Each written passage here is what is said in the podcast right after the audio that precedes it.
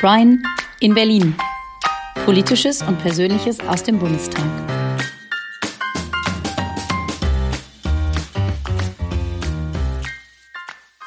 Vom Klimaaktivismus und einer Reform, die alle angeht. Hallo und guten Tag, lieber Brian. Hi, Mareike. Wie geht es dir? Soweit gut. Ähm, eine stressige Sitzungswoche liegt hinter mir. Jetzt bin ich wieder im Wahlkreis und schon wieder kurz vor der nächsten Sitzungswoche. Also der Alltag. Der Alltag, dein Pendelalltag zwischen deinem Wahlkreis und Berlin. Ähm, wie geht's dir ähm, beruflich? Was stand äh, im Moment so an? Ähm, was hattest du für Termine? Was sind spannende Dinge, die in der letzten Zeit passiert sind? Also ich hatte ja hier eine Teamklausur im Wahlkreis gemeinsam mit dem Berliner Team. Die habe ich leider verpasst, krankheitsbedingt. Da lag ich eine ganze Woche flach, was ähm, erstaunlicherweise seit äh, ich jetzt das Mandat angenommen habe, äh, nicht einmal passiert ist. Also ähm, das äh, hat mich ganz schön rausgebracht. Danach ging es aber dann mit der Sitzungswoche wieder los. Ähm, und ähm, da stand dann eben auch allerhand auf dem Plan. Über einige Themen wollen wir heute ja auch sprechen. Ähm, was ich aber auch nochmal ganz gut fand, war zum Beispiel äh, das äh, Treffen mit Charlotte, das ist die PPP-Stipendiatin. Was ist die, PPP? Die aus den USA kommt. Das ist ein Partnerschaftsprogramm gemeinsam äh, mit den USA. Da geht es um äh, den Austausch von Schülerinnen und Schülern, die einerseits äh, eben aus Deutschland kommen und dann ein Jahr in den USA verbringen und umgekehrt eben auch. Und das wird halt neben eben entsprechend Gastfamilie organisieren, äh, dann der jeweiligen Schule unterrichtet werden. Gibt es auch noch so ein Rahmenprogramm, was dann eben auch gesellschaftlich und politisch ähm, eben ist und auch entsprechend äh, das Gastgeberland vorstellen soll. Ähm, und das Ziel insgesamt ist halt einfach, dass junge Menschen im Austausch miteinander kommen, auch ähm, andere Länder kennenlernen, sich gegenseitig kennenlernen und auch dann einfach einen Beitrag leisten zum äh, friedlichen Zusammenleben, weil wenn man sich natürlich kennt, wenn man sich versteht, äh, dann ist das auch einfacher und äh, reduziert das natürlich auch Konflikte und hilft auch Konflikte insgesamt auf der Welt zu lösen.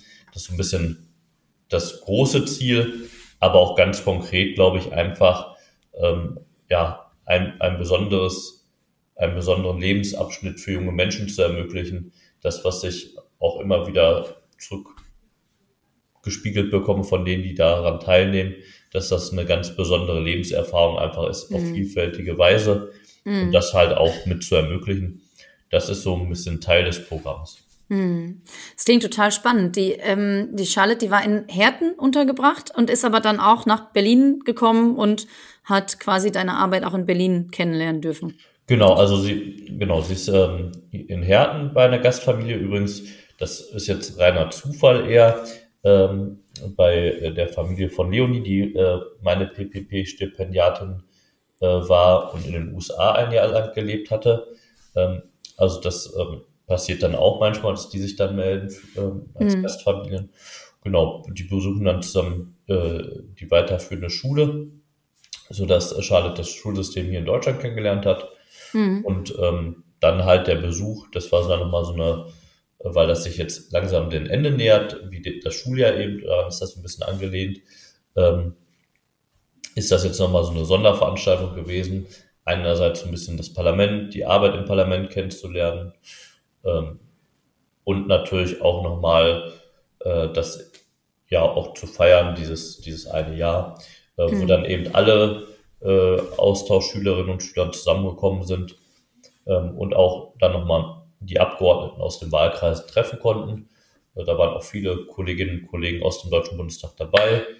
Ähm, und genau, da habe ich natürlich auch ähm, dann Zeit für frei gemacht, weil ich finde, ähm, ist ja nochmal ganz schön, wenn man ein bisschen was erklären kann. Wir haben uns Absolut. ja auch schon mal im Wahlkreis getroffen, mhm. uns ausgetauscht. Und es ist ja auch immer ganz interessant, äh, wie ja auch unsere Gesellschaft und auch unsere Politik wahrgenommen wird mhm. aus anderen Ländern heraus. Und genau, das äh, war ein tolles mhm. Gespräch. Und mhm. ähm, wir, wir schicken ja auch junge Menschen in die USA. Ähm, für äh, aktuell ist Mara aus Haltern zum Beispiel äh, in den USA, die kommt im okay. Sommer jetzt wieder. Ja. Und die nächste Stipendiatin, ähm, die äh, wird dann im Sommer in die USA reisen. Aber mhm. jetzt beginnt zum Beispiel die Bewerbungsphase für nächstes Jahr, für den nächsten okay. Sommer. Ja, also ab, ab Sommer 2024, da, genau. da ist man, das ein ist noch offen. Das hm, ist ein offen. Jahr dann. Hm. Dafür hm. kann man sich jetzt bewerben. Hm, wie Und, alt darf man sein oder sollte man sein? Also ich glaube, das ist halt ab der Sekundarstufe 2. Mhm. Auf jeden Fall muss man noch Schülerin oder Schüler sein. Mhm. Und äh, dann kann man sich bewerben. Wir machen da auch äh, entsprechend Werbung für, das, äh, wo man äh, seine Bewerbung hinschicken kann. Dann gibt ja. es halt einen Auswahlprozess. Ähm, da geht es auch um Sprachkompetenz zum Beispiel und äh, verschiedene Dinge, die eben ähm, da zu klären sind. Also man sollte schon Englisch sprechen können, wenn man in den USA leben möchte für eine Weile. Genau. Und äh, man sollte ein bisschen politisches Interesse mitbringen. Also es ist jetzt, äh, das politische Interesse ist jetzt nicht die Grundvoraussetzung, aber hm. man sollte halt sich schon bewusst sein, dass natürlich auch ähm, da Termine dabei sind, wo man sich einfach auch das hm. anguckt. Hm. Ähm, das, was mir jetzt die bisherigen Teilnehmerinnen auch berichtet hatten, war, dass jetzt gar nicht so mit so einem großen politischen Interesse gestartet sind, aber dadurch, dass sie sich diese ah. Erfahrung gemacht haben, auch ganz andere Fragen gestellt haben und auch sich mit ganz anderen Themen beschäftigt haben. Und äh, das ist ja auch spannend. So und äh, wie gesagt, da kann ich nur für werben, sich damit auseinanderzusetzen, ob das interessant ist und sich dann zu bewerben, weil am Ende gibt es halt einen Auswahlprozess und ähm, die, die am Ende ähm, den bestehen, mhm. da muss dann die finale Auswahl mhm. ähm, ja hier im Wahlkreis getroffen werden. Das ist dann meine mhm. Verantwortung, mhm. äh, einen Schülerin oder einen Schüler eben auszuwählen. Mhm.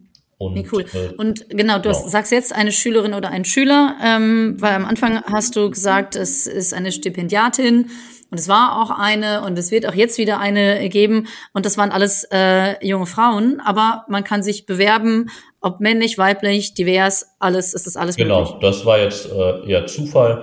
Hm. Ähm, Leonie, meine erste Stipendiatin, war auch noch ausgewählt von Michael Groß, als meinem Vorgänger. Ja. Ich habe dann das übernommen quasi. Also ich glaube, das kommt halt eben auch darauf an, wie viele bewerben sich, wie viele mhm. kommen dann in die finale Runde. Ja. Ähm, und dann Super. muss man halt natürlich, dann wird ein persönliches Gespräch einfach hier im Wahlkreis auch geführt, ich mir auch ein Bild machen kann. Mhm. Und dann versuche ich halt eben entsprechend den, den auch empfohlenen Kriterien äh, auszuwählen. Mhm. Ähm, okay.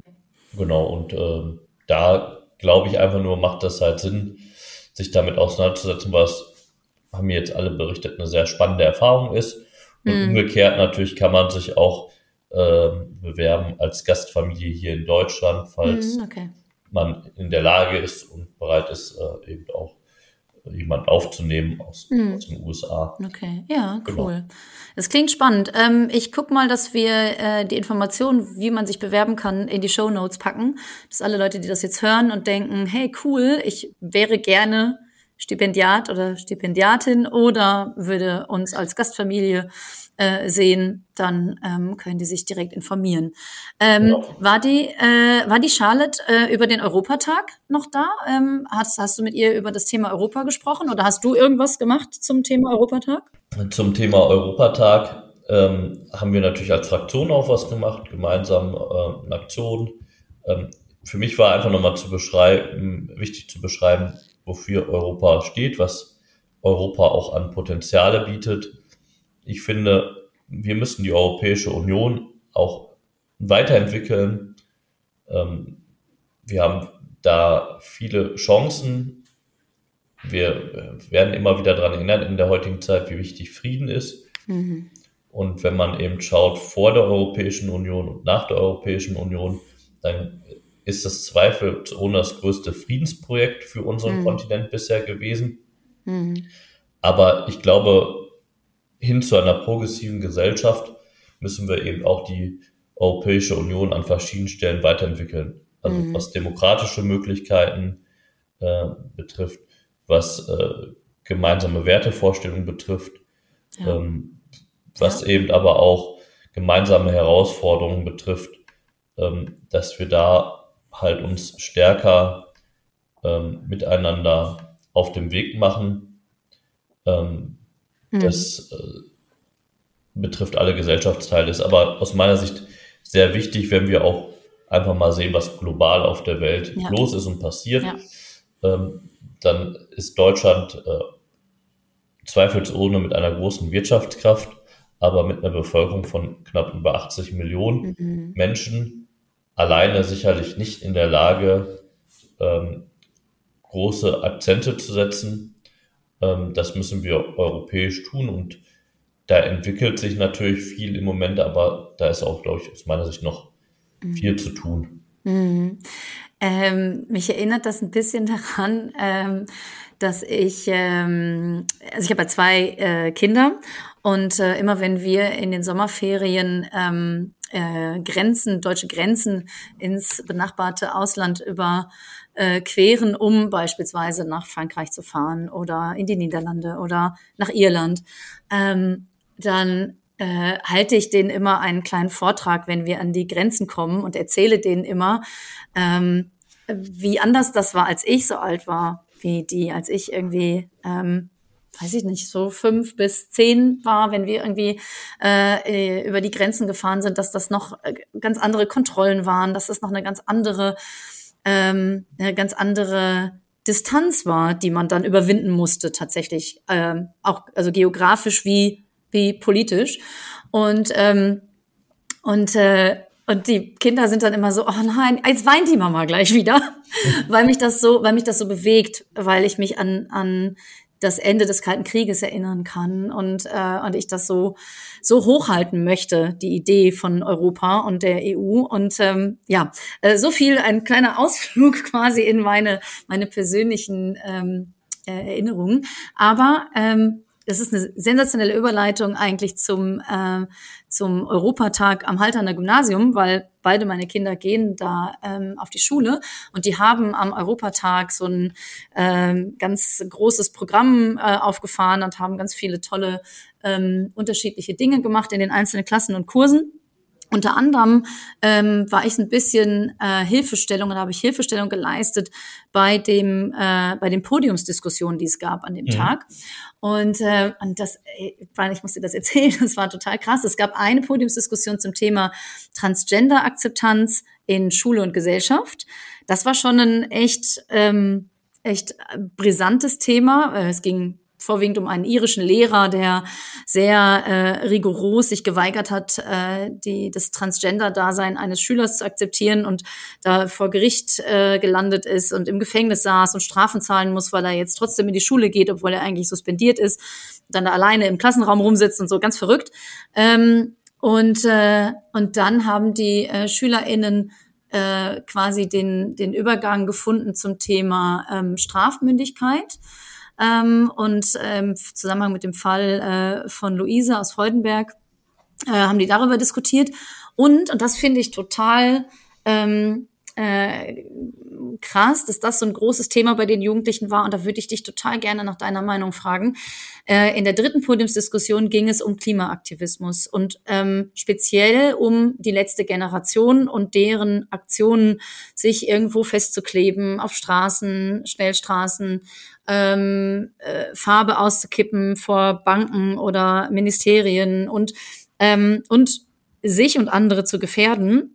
Und die Frage, die die, die Jugendlichen in dem, am Halterner Gymnasium versucht haben zu diskutieren, war, darf man für die große Sache, nämlich das Retten unserer Welt und unserer Zukunft und unserer Kinder, Enkelkinder und Urenkel ähm, und allen weiteren Generationen, darf man Regeln und Gesetze brechen, um die Aufmerksamkeit von PolitikerInnen zu bekommen. Was, wie siehst du das? Wie, was hältst du davon? Also ich finde das eine sehr wichtige Diskussion, sich damit auseinanderzusetzen, unheimlich wichtig. Ich nehme das natürlich in Berlin auch immer wieder wahr. Und ähm, ich sag mal, ich habe da meine Haltung zu entwickelt.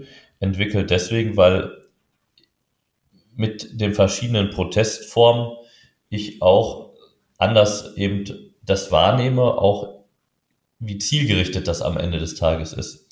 Es ist ja ein schmaler Grad für die Sache, möglichst viel Aufmerksamkeit zu bekommen und dafür zu sorgen, dass die Sache Aufmerksamkeit bekommt und sich selbst zu profilieren.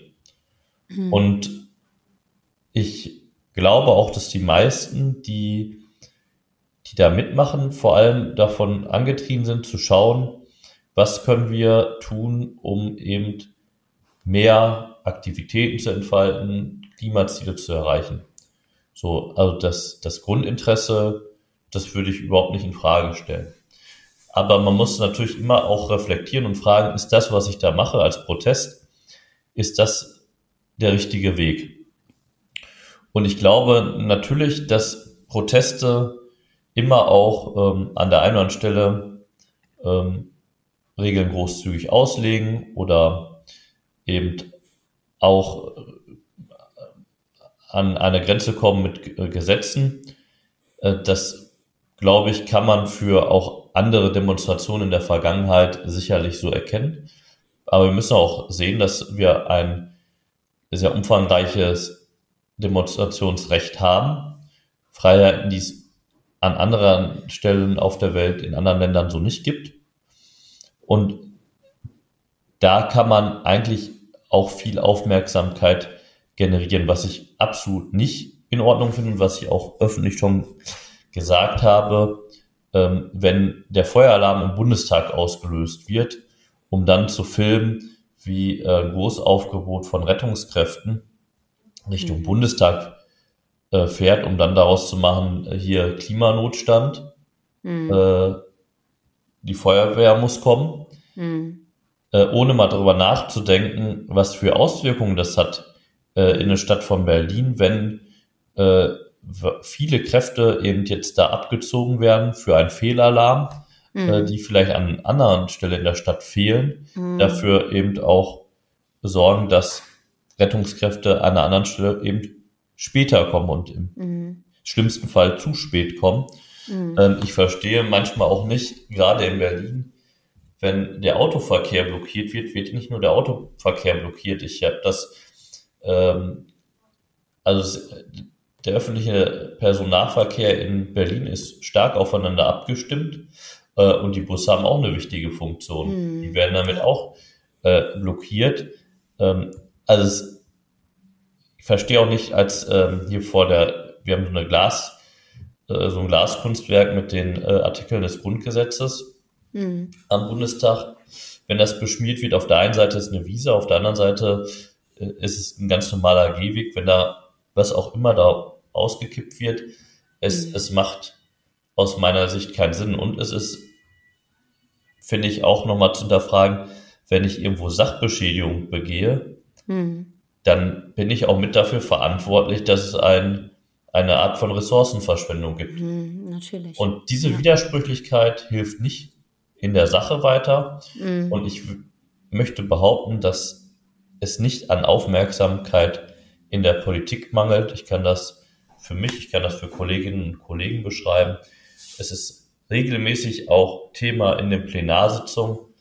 Mhm. Also wenn es nur um Aufmerksamkeit geht, dann glaube ich, sollte man die Protestform verändern. Mhm.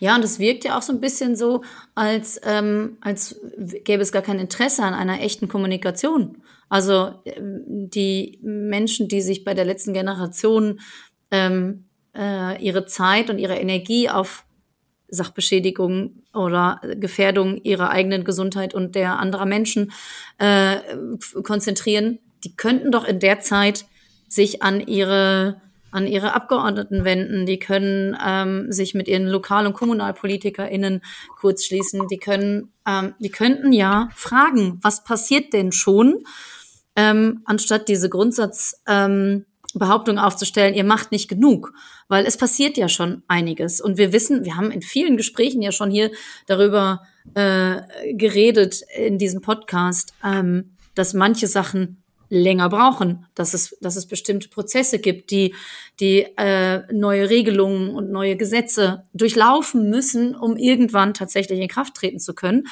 Aber ähm, wenn wir jetzt speziell bei dem Thema Klima bleiben, da gibt es ja schon vieles, was die Bundesregierung im Blick hat. Ähm, und ganz konkret ähm, können wir uns, glaube ich, heute ausführlicher über die, die Novelle des Gebäudeenergiegesetzes unterhalten. Ähm, kannst du uns vielleicht unter den Zuhörenden und mir kurz äh, zusammenfassen, was das denn jetzt eigentlich bedeutet, ähm, genau? Also was ist das GEG und warum wird es neu gemacht und was hat das mit Klimaschutz zu tun? Viele Fragen. Ja, ich, ähm, du hast viele Antworten, ich weiß das. Genau, ich ver ver versuch's mal äh, erstmal in einer kürzeren Einordnung, weil ich glaube, genau den Punkt, den du auch nochmal gesagt hast, mit Blick auf die Proteste, ist halt wichtig. Also ich verwehre mich keinen Gesprächen und wenn mich jemand bittet, äh, da ins Gespräch zu kommen äh, zum Thema Klimaschutz oder auch jetzt zum Gebäudeenergiegesetz, dann versuche ich diese Gespräche auch entsprechend zu führen oder auch Leute zusammenzubringen, weil ich glaube, wir müssen auch gemeinsam darüber sprechen, was können wir schaffen, was ist realistisch und was kriegen wir auch in einen gesellschaftlichen Konsens hin. Es hilft ja nicht zu sagen, wir sind die, die jetzt mehr fordern und damit sind wir moralisch den anderen überlegen und haben Recht, sondern wir müssen halt ganz praktisch gucken, wie wir Dinge umgesetzt bekommen und das fehlt mir bei den großen Protesten insgesamt manchmal. Mhm. Äh, mhm. Es reicht nicht, es geht nicht schnell genug, es muss mehr getan werden, ist in der abstrakten Forderung immer schön, aber was das konkret bedeutet, äh, kann man am Gebäudeenergiegesetz, glaube ich, ganz gut beschreiben. Also es ist ja letztendlich ähm, schnell sehr hochgekocht mit äh, der Überschrift, jetzt müssen alle ihre Heizung abgeben äh, mhm. und äh, teure Wärmepumpen kaufen. So, mhm. das haben viele Leute schwitzige Hände gekriegt, genau. ziemlich schnell. Dass das mhm. für Angst sorgt und dass das auch ähm, Sorgen äh, dann hervorruft, kann ich verstehen. Aber das ist natürlich eine viel verkürzte, äh, die, die Debatte ist viel zu verkürzt an der Stelle. Mhm. Ähm, also bei der Reform geht es natürlich erstmal um die Erkenntnis, dass wir im Gebäudebestand ein riesen CO2-Einsparpotenzial haben. Mhm. So, das ist Fakt. Mhm. Und ähm, bei Wohngebäuden, aber auch bei äh, allen anderen Gebäuden. Mhm. Und die Grundfrage ist, wie kriegen wir dieses Potenzial gehoben? Wie kriegen wir da eine CO2-Reduzierung hin. Das ist im Prinzip erstmal der Kern. Das bedeutet, ähm, dieses Gesetz betrifft alle Gebäude, egal ob sie bewohnt werden oder ob es Geschäfte sind, ob es ähm, also gewerbliche Gebäude sind, richtig? Äh, grundsätzlich, genau, nimmt das äh, Gebäudeenergiegesetz alle im Blick. Aber mhm. es werden natürlich auch unterschiedliche Regelungen getroffen. Mhm. Es äh, geht auch darum zu schauen, was können auch Ausnahmen sein. Wird äh, Härtefallregelungen geben, also auch bei der Frage, das, was jetzt immer als äh, Bildzeitungsbeispiel Nummer eins immer herangezogen wird, äh, die Familie beziehungsweise jetzt äh, äh, das äh, äh, Ehepaar, was in Rente gegangen ist, mit einem kleinen Einfamilienhaus, äh, lange abbezahlt, gerade abbezahlt, äh, als Teil der Altersvorsorge. äh, wird äh, mit Mitte 70 gezwungen, äh, jetzt äh, im nächsten Jahr die Heizung auszutauschen und kriegt gar keinen Kredit mehr. Hm. So. Hm. Ähm, dieses Beispiel äh, ist sehr konstruiert und hat so mit dem GEG erstmal nichts zu tun und auch nicht hm. mit dem, was wir da tun wollen, hm. sondern eher geht's, also der, der erste Punkt ist zu gucken, wenn jetzt Häuser neu gebaut werden. Äh, zu schauen, was sind da die Energieträger, die mhm. zukunftsgerichtet sind. Mhm. Und zu schauen, ähm, was kann man da für Vorgaben machen, weil wir wissen, dass fossile Energieträger äh, beim Heizen in Zukunft immer teurer werden, geht es ja auch darum, den Leuten jetzt zu sagen, passt auf, das wird in Zukunft sehr teuer äh, wenn man jetzt die Möglichkeit hat, sich anders zu entscheiden, wollen wir, dass ihr euch mit den äh, Alternativen befasst und wir wollen das auch unterstützen als Staat. Mhm. Das ist eigentlich das Signal, die Botschaft, die vom GEG ausgehen soll.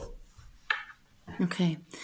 Ähm, Stichwort sozialer Klimaschutz ist da, glaube ich, direkt, äh, können wir direkt da anhängen, ähm, weil das, was die äh, Zeitung mit den vier großen Buchstaben äh, sehr gerne macht, um äh, eher äh, Nervosität und, ähm, und Zukunftsangst bei Menschen zu schüren, dass ähm, das habt ihr ja im Blick als, ähm, als SPD auch. Ne? Also ähm, für euch steht in dem Zusammenhang äh, der, das, das Stichwort sozialer Klimaschutz ja ganz weit oben. Genau, also das ist das, was ich auch, habe ich selbst im Wahlkampf schon mal gesagt, das bringt halt nichts, wenn wir das Maximum an Klimaschutzmaßnahmen fordern und in Gesetze gießen und in vier Jahren äh, eben soziale Ungleichheiten so massiv verschärft haben, dass der soziale Frieden nicht da ist, dass dann eben Kräfte auch äh, gewählt werden äh, mit äh, vielen Stimmen, die ins Gestern zurück wollen, dann mhm. ist das ein Bärendienst für den Klimaschutz. Deswegen mhm. ist unsere Grund, also die Basis all, allen Klimaschutzmaßnahmen immer die Frage, wie kriegen wir das eben sozial gerecht hin? Und da gilt es eben auch anzuerkennen, dass manche Maßnahmen äh, eben nicht für alle umsetzbar sind, möglich sind. Mhm. Ähm, und das heißt jetzt nicht, dass wir damit Klimaschutz ausbremsen wollen, sondern dass wir einfach auch solche Realitäten anerkennen. Ähm, und das wird sich auch bei der Frage, wie organisieren wir eigentlich eine Förderung mhm. äh, für das Thema Heizungsaustausch nochmal mhm. ganz konkret abzeichnen, dass wir auch unterscheiden, wer hat die finanzielle Stärke äh, als Spitzenverdiener vielleicht mhm. auch, ähm, das für sich selber zu organisieren oder mhm. hat das vielleicht auch schon organisiert. Mhm. Und wer hat das vielleicht in seiner Lebenssituation nicht und wie können wir da helfen? Und da müssen wir dann auch eine höhere Förderung bereithalten als für mhm. denjenigen, der äh, da ein ganz anderes Einkommen hat. Ähm, mhm. Genauso wie wir vielleicht auch nochmal für die, die äh, schon Gebäude haben, äh, schauen müssen. Ähm, eine Idee ist zum Beispiel die Energieberatung äh, zu 100 Prozent äh, zu fördern, dass man erstmal einen Energieberater hat, der sagt, ähm, was muss ich eigentlich bei mir machen und was kostet mhm. das, was sind äh, da Möglichkeiten. Es ist nicht immer nur die Wärmepumpe, die in aller Munde ist und mhm. vielfach gibt es auch ähm, gerade bei den ähm, neueren Gebäuden gar keinen Änderungsbedarf, aber da sind Leute, die gerade auch Angst haben, dass sie mhm. wieder viel Geld ausgeben müssen, obwohl sie ja gerade erst gebaut haben. Mhm. Ich glaube, da müssen wir halt einfach zu mehr Sachlichkeit kommen, mehr mhm. Aufklärung, mehr Information bringen, äh, um mhm. auch viele Ängste dann abbauen zu können. Mhm. Also de facto ähm, äh, steht in dem Entwurf der Bundesregierung, dass ähm, ab 2024 möglichst, so ist es noch formuliert, jede neue eingebaute Heizung mit mindestens 65 Prozent erneuerbaren Energien betrieben werden soll. Ähm, und dass es erstmal keine generelle Austauschpflicht gibt, aber dass das bis 2045 äh, dass man dann keine fossilen Heizkessel mehr betreiben darf. Das heißt, da sind ja einige Jahre dazwischen, mehr als äh, zwei Jahrzehnte dazwischen.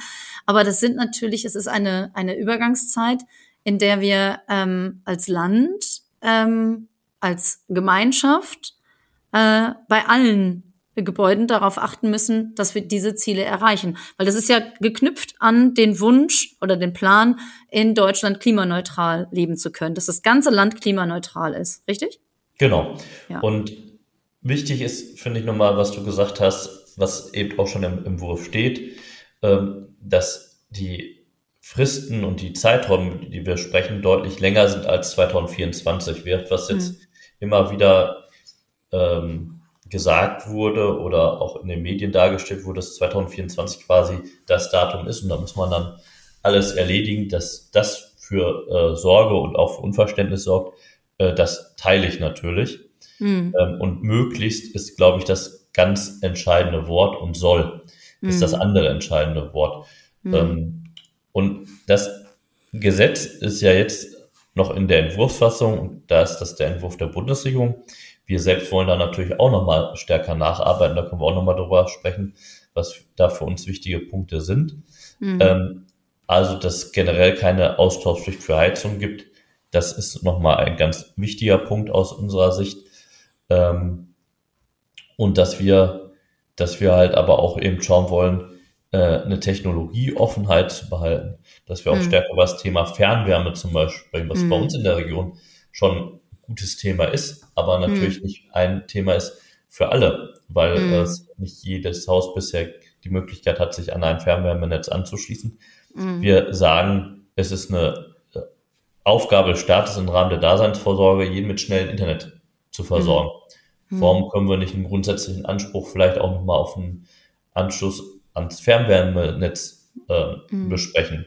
Weil da gehen wir davon aus, dass auch wenn das jetzt im Moment auch alles fossile Energieträger sind, mit denen Fernwärme entsteht, mhm. äh, sagen wir, das ist nicht die Aufgabe der Verbraucherinnen und Verbraucher, sondern das mhm. ist dann natürlich der Betreiber, der mhm. da eine Aufgabe hat mit Wasserstoff oder anderen Methoden. Mhm. Ähm. Das Wort ist Dekarbonisierung, ähm, ah. die hinzukriegen. Mhm. Ähm, also da nehmen wir auch unterschiedliche Verantwortungen wahr. Wir wollen nur nicht den Einzelnen alleine lassen damit. Mhm. Das liegt, also es liegt quasi, äh, du sagst beim Betreiber, äh, natürlich in Kommunikation mit den Kommunen offensichtlich, ne? Also die, die müssen das ja dann gemeinsam klären, oder? Also Kommunen ist nur immer ein gutes Stichwort, was parallel gerade erfolgt und was nach meinem Wunsch, aber da ist das Wirtschaftsministerium einen anderen Weg gegangen, mein Wunsch eher hätte erfolgen müssen und dann die GEG-Novelle ist das Thema kommunale Wärmeplanung. Da bringen wir jetzt mhm. auch nochmal etwas auf den Weg, weil wir sagen, mhm. wir müssen natürlich gucken, welche Potenziale, welche Energieträger sind in welcher Stadt vorhanden, wie kann man das möglichst gut kombinieren. Mhm. Und der Gebäudebestand und die Art und Weise, wie wir Gebäude bauen, ist regional auch unterschiedlich. Mhm. In Bayern okay. sehen Häuser anders aus als bei uns. Mhm. Ich würde immer sagen, bei uns sind die schöneren, aber das ist ja vollkommen egal. Für alle ähm, Leute, die in Bayern zuhören, ähm, es gibt bei euch auch bestimmt schöne Häuser. Gibt es. Aber wir haben sehr schöne Häuser in genau. Nordrhein-Westfalen genau. und ihr müsstet alle mal gucken kommen, bitte. Ge genau. Nein, aber äh, wichtig ist, glaube ich, einfach, dass man halt erkennt, es gibt ähm, auch mit Blick auf Versorgungssicherheit, und da ist die aktuelle Situation und der russische Angriffskrieg sicherlich nochmal sehr mahnend für uns. Mhm. Ähm, das wollte haben, ich gerade sagen. Wir haben viele Ressourcen bei uns eben nicht selber vorrätig, sondern mhm. sind immer auch angewiesen, sie von außen zu bekommen. Äh, macht es einfach Sinn, sich ähm, damit zu befassen, wie eben auch Gebäude in Zukunft beheizt werden. Aber wir mhm. wollen nicht, wir wollen nicht ähm, vergessen, dass es eben auch im Zuge der Klimaneutralität notwendig ist, sich damit auseinanderzusetzen. Aber wir wollen jetzt mit dem Gesetz im Prinzip ein Planungsfahrt bis 2045 beschreiben, der dann mhm. verlässlich ist, der dann auch Anhaltspunkte gibt, wie kriegen wir das hin. Mhm. Und wir wollen eben jetzt ja auch Förderungen beschreiben, wie kriege ich da eine Unterstützung. Und wichtig ist mir halt auch nochmal, es betrifft natürlich Eigentümerinnen und Eigentümer erstmal in der Investition, aber es betrifft mhm. auch Mieterinnen und Mieter, die dürfen mhm. wir auch nicht vergessen. Ja, das, das wäre nämlich jetzt meine nächste Frage gewesen. Ähm, bislang hatte ich den Eindruck, haben wir ausschließlich über Menschen gesprochen, die in irgendeiner Form ein Gebäude besitzen. Ähm, und äh, wie ist das denn für MieterInnen? Also ähm, die können ja im Prinzip gar nicht ähm, Einfluss darauf nehmen, äh, wie geheizt wird und womit. Also müssen die irgendwas tun oder müssen die das ertragen oder was, was kommt da auf die zu? Also für uns ist nochmal wichtig, und das wollen wir auch im Rahmen des parlamentarischen Verfahrens nochmal äh, stärker berücksichtigen, äh, den Schutz von Mieterinnen und Mietern, mhm. ähm, auch vor überhöhte Kosten. Mhm. Äh, Mieterinnen und Mieter haben jetzt nicht äh, bei der Auswahl des Energieträgers in der Regel die Wahl, sondern das ist natürlich durch das Gebäude vorgegeben, ähm, wie das passiert, wie die Wärmeversorgung organisiert ist. Und deswegen ist halt es auch, glaube ich, im Interesse von Mieterinnen und Mietern, dass wir mit dem Gebäudeenergiegesetz Regelung treffen, die eben auch ein, eine Verlässlichkeit abbilden. Und wir wollen das halt auch nochmal beschreiben, dass es halt nicht einfach zu Lasten allein äh, der Mieterinnen und Mieter erfolgen kann, diese Investition. Ähm, auch deswegen sind eben Förderungen so wichtig. Die Mieterinnen und Mieter sind aber nicht in der Verantwortung, quasi jetzt äh, sich um Investitionen zu kümmern und zu gucken, welcher Energieträger muss jetzt in mein Haus, sondern das ist natürlich Aufgabe des Vermieters oder der Vermieterin. Ähm, aber wir haben halt die Interessen von Mieterinnen und Mietern im Blick dabei. Mhm. Das ist mir halt auch nochmal sehr wichtig, weil wir jetzt natürlich immer über die Eigentumsverhältnisse und die Rolle der Eigentümer und Eigentümer sprechen, ja. weil ja. die natürlich jetzt als erstes gefordert sind. Aber wichtig ist äh, für mich, dass die Mieterinnen und Mieter wissen, dass wir sie auch im Blick haben dabei. Mhm. Apropos im Blick haben, ähm, wenn wir jetzt mal über die politischen MitstreiterInnen nachdenken, ähm, wie, äh, wie ist das denn in der Vergangenheit? Also, also fangen wir mal andersrum. Wann geht es mit allem konkret los? Also ab wann soll diese Novelle in Kraft treten? Ähm, und warum ist vorher relativ wenig passiert? Und warum ist jetzt so ein, also ein so eifriges daran arbeiten äh, von allen Seiten gefragt? Ähm, was ist da, was ist da passiert? Ähm, also genau, das erste ist äh, das Inkrafttreten. Also was vielleicht nochmal wichtig ist, wir wollen vor der Sommerpause das GEG so weit haben, dass wir es beschließen können, mhm. damit wir ähm, aber mit dem Beschluss ist jetzt nicht sofort das Inkrafttreten gemeint, sondern dass wir einmal die Sicherheit schaffen für alle, so sieht das Gesetz aus. Mhm. Und wir werden jetzt auch nochmal bei der parlamentarischen Beratung überlegen, was sind äh, Zeitpunkte, die wir definieren können. Das Gesetz kann ja quasi komplett zu einem bestimmten Datum in Kraft treten oder man kann halt eben in dem Gesetz ja auch mehrere Zeitpunkte definieren, wo man zum Beispiel sagt, für Neubauten ähm, wird das zu dem und dem Zeitpunkt in Kraft treten. Für Bestandsbauten gibt es dann längere Übergangsregelungen. Mhm. Ähm, was ist mit Denkmalschutz? Genau. Was ist mit, ja. Auch die Ausnahmen sind natürlich nochmal definiert. Mhm. Ähm, äh, es wird, viel, äh, wird für soziale Einrichtungen wie Krankenhäuser und so weiter auch nochmal andere Regelungen geben. Mhm. Ähm, aber das alles jetzt in dem Gesetz vor der Sommerpause zu beschreiben und zu beschreiben mit möglichst längeren Fristen, bis wann das passieren muss, damit alle sich eben mhm. auf den Weg machen können und das planen können. Und dass, falls irgendwo Unklarheiten sind, wir die auch nochmal korrigieren können. Mhm. Das ist im Prinzip das Ziel, äh, was wir mit dem GEG gerade verfolgen.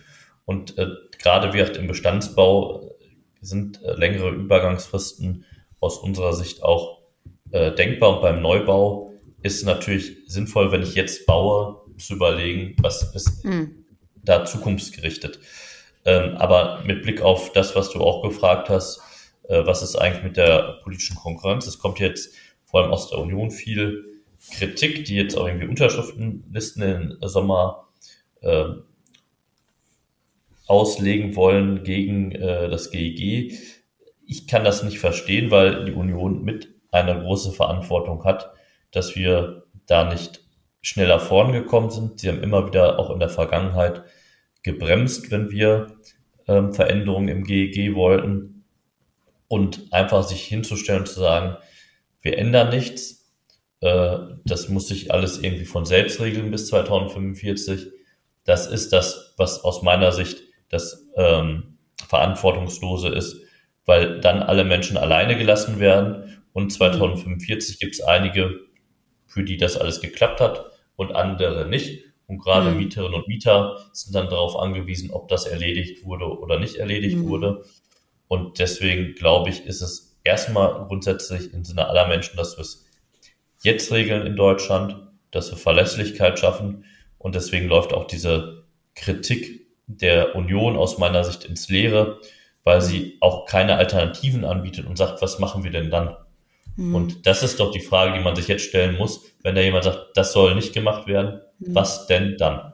Mhm. Weil das ist ja so ein bisschen so nach mir die Sinnflut-Gedanke. Also sich jetzt die, die Hände in den Schoß zu legen ähm, und zu hoffen, dass das mit der Klimasituation sich auf magische Art und Weise irgendwie lösen lässt, ohne dass man irgendetwas tut, das ist ja total blauäugig, wenn wir es mal ganz, wenn wir ganz ehrlich sind. Genau, und was ich ja auch gerade nochmal beschrieben habe, wir wissen ja heute schon, auch weil wir es ähm, in der EU vereinbart haben, ähm, dass natürlich das Heizen mit fossilen Energieträgern äh, perspektivisch immer teurer wird, plus äh, dann auch insgesamt die Rohstoffpreise, die sich entwickeln. Ähm, mhm. ganz unabhängig von CO2-Bepreisung haben wir ja gesehen, wie schnell eben Preise sich durch äh, einen Krieg entwickeln können, mhm. ja. der nicht in unserer Hand lag. Ähm, all das sind doch Probleme, die liegen auf der Hand. Und jetzt zu sagen, das interessiert alles nicht, mhm. äh, ihr könnt mhm. auch weiter äh, mit Öl und Gas äh, heizen, solange ihr wollt, äh, mhm. und Klimaschutz kriegen wir irgendwie anders hin, das ist doch unehrlich. Und mhm. das kritisiere ich äh, ganz stark. Von der AfD erwarte ich nichts anderes, aber von der Union, die mhm. vielleicht irgendwann mal wieder Regierungsverantwortung haben will, äh, so ist sie nicht regierungsfähig, muss man ganz klar sagen. Ja, du hast vorhin gesagt, ähm, dann lässt man bis 2045 ähm, die Menschen damit alleine und einige haben es dann geregelt bekommen aus eigenem Antrieb oder weil sie in irgendeiner Form Unterstützung bekommen haben oder sich gesucht haben und andere würden dann da äh, wie Ochs vom Berg stehen und äh, haben halt nichts geschafft. Und das spielt ja auch in diese Argumentationskette von manchen Menschen hinein, die sagen, na, was kann ich denn als Einzelner bewegen? Ja, richtig, als Einzelner kann ich theoretisch, kann ich nichts bewegen, aber wenn alle mit anfassen, dann können wir natürlich viel bewegen. Also wenn alle auf bestimmte Dinge verzichten oder Sachen erneuern und neu denken, dann können wir das halt schaffen. Und deswegen ähm, ist dieses Gesetz, finde ich, das GEG, ein sehr spannendes und also und ja. muss tatsächlich so ausgearbeitet werden, dass das für alle Leute tragbar ist, damit wir das gemeinsam lösen können. Genau, also die Grundfrage ist, wie kriegen wir es gemeinsam hin, aus meiner Sicht, und nicht, warum äh, bringt das nichts, was wir jetzt machen. Ich habe da auch das ein oder andere Bürgergespräch zu gehabt in meinem Wahlkreis, die dann gesagt haben, naja, aber der deutsche Anteil äh, am äh, weltweiten CO2-Ausstoß. Wenn wir es jetzt mhm. aber pro Kopf betrachten, zum mhm. Beispiel sind wir deutlich höher, als wenn wir es in absoluten Zahlen miteinander vergleichen. Mhm. mhm. Und unabhängig davon geht es ja auch nicht nur darum, ähm, dass wir jetzt auf einmal glauben, alleine äh, in Deutschland äh, das Weltklima zu lösen. Dafür gibt es ja auch internationale Verhandlungen, Gespräche, wo wir uns einsetzen, wo sich die Bundesregierung einsetzt, eben ja auch andere Länder zu verpflichtenden Maßnahmen mhm. äh, zu bekommen. Mhm. Äh, aber dann kann das natürlich nur dann auch funktionieren, wenn man selber äh, auch in der Umsetzung ist und mhm. sagen kann, wir sind hier äh, dabei und wir verstecken uns nicht. Hm. Und wir werden halt auch aus wirtschaftlicher Sicht äh, irgendwann an den Punkt kommen, da ist es teurer, mit dem fossilen Energieträgern unterwegs zu sein. Und da geht es doch jetzt darum, in diesem äh, Zeitraum, der uns bleibt, den zu organisieren und zu unterstützen, die bestmögliche Technologie für sein Haus zu finden, mit der man mhm. dann auch zukunftsfähig ja. heizen kann und ja. das zu unterstützen äh, wie mit Energieberatung, die man fördert und anderen Förderprogrammen bei den Investitionen, äh, indem man Kredite absichert, äh, indem man auf äh, Zuschüsse gibt und das halt sozial gerecht staffelt. Mhm. Ich glaube, das sind alles Dinge, die sich aus dem GEG dann heraus ergeben, weil wenn wir hm. sagen, das ist das Gesetz, das sind die Vorgaben, dann sind wir auch in der Verantwortung, als Staat äh, dabei zu unterstützen, das ja. umzusetzen. Anders, ja. als wenn man das nicht macht und sagt, jeder soll zusehen, wo er bleibt. Ja.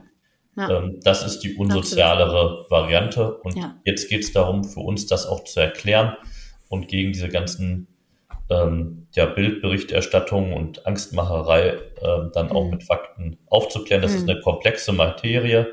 Mhm. Äh, deswegen ist das sehr schwierig, aber deswegen ist uns das auch sehr wichtig, darüber zu sprechen. Ich werde im Wahlkreis auch dazu mehrere Veranstaltungen machen mit äh, dem Kollegen Martin Dienhofen, der für uns das zum Beispiel auch verhandelt und da auch noch für Verbesserungen im Gesetz gerade kämpft. Super. Es bleibt also sehr spannend. Ähm, die, ich finde die, die Stellung äh, von Deutschland in der, in der globalen ähm, Verantwortung, die du, die du gerade angesprochen hast, die ist ja auch eine, ähm, eine, eine Vorbildfunktion, die man hat. Selbst wenn man jetzt nur einen bestimmten Anteil an äh, Emissionen aus diesem Land beiträgt äh, zu einer zu einer Klimakatastrophe, ähm, kann man aber trotzdem als ein als ein wichtiges Land in der in der gesamten Weltgemeinschaft natürlich auch vorangehen und sagen, schaut mal, so machen wir das.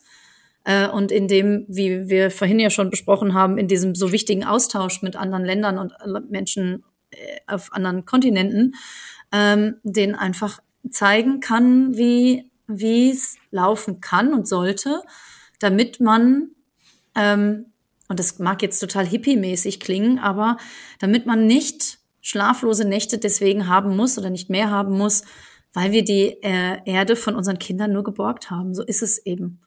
Also ich habe Kinder, ähm, äh, wir haben äh, Millionen von Familien, die Kinder, Enkelkinder, Zukunftspläne und Wünsche haben und wir möchten denen doch keine Erde hinterlassen, die, ähm, die verbrannt, im wahrsten Sinne des Wortes verbrannte Erde hinterlassen. Das wollen wir doch nicht. Also. Absolut. Also deswegen einmal die Verantwortung für die kommenden Generationen zu sehen, mhm. halte ich unheimlich wichtig. Ähm, und unterm Strich, also da kann man, glaube ich, viele Gruppen hinter äh, versammeln, neben dem einem Ziel zu sagen, was bedeutet das eigentlich für die kommenden Generationen, für Kinder und Enkelkinder. Mhm. Auch den Anspruch zu haben, wir sind jetzt Industrieland und wir wollen es am Ende auch bleiben. Genau. Und da Lösungen für zu entwickeln, die am Ende auch den Wohlstand dieses Landes äh, für die Zukunft sichern. Auch ja. das gehört ja dazu. Ähm, genau. Und das so zusammenzubringen, ich glaube, wenn man das sachlich betrachtet, sind da viele Menschen in Deutschland, die breite und große Mehrheit in diesem Land dafür. Ähm, wenn wir diese ähm, Debatte aber mit Angst und mit Sorge führen, mhm. dann wird das eben eher äh, mhm. zum Risiko und viele mhm. Chancen werden vertan sein. Deswegen mhm. ist mir wichtig, dass wir auch auf diese Angst eingehen und dass wir diese Sorgen am Ende des Tages genommen bekommen mit dem, was wir da tun. Und da schließt sich der Kreis auch zu der Frage, was sind Protestformen, die sind in Ordnung. Äh, ich finde es richtig, darauf aufmerksam zu machen, dass wir ambitioniert am Ball bleiben müssen, aber wir dürfen halt auch nicht so tun, als würden wir nichts tun. Ähm, und wir müssen halt auch die Sorgen und Ängste unserer Mitmenschen in beiden Richtungen ernst nehmen. Die, ja. die Angst haben, weil wir vielleicht zu wenig tun und die, die Angst haben, weil wir zu viel tun.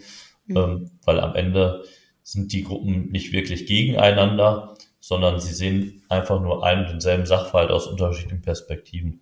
Mhm. Und das ist unsere politische Aufgabe und die Verantwortung dahinter. Und ich hoffe, dass wir das, dass wir das eben auch schaffen. Ja. Ich bin sicher, dass wir über dieses Thema äh, nicht zum letzten Mal gesprochen haben heute, dass das mit Sicherheit nochmal äh, in einer der nächsten Folgen ähm, auf den Tisch kommt. Ähm, aber in der nächsten Folge werden wir tatsächlich einen Gast haben. Ähm, und es wird jemand vom THW, vom Technischen Hilfswerk sein. Und wir freuen uns beide. Ich spreche jetzt einfach mal für dich mit, Brian. Wir freuen uns beide, wenn möglichst viele Menschen dann auch wieder zuhören. Vielen Dank, lieber Ganz Brian, genau. für das Gespräch.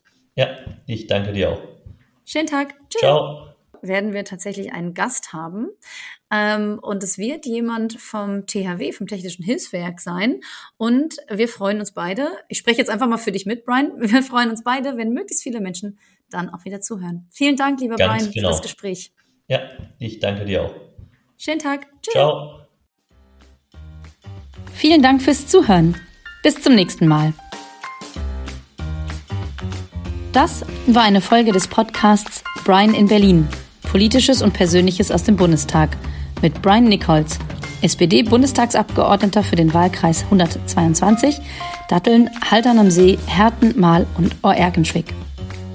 Redaktion, Schnitt und Technik Mareike Gräpe.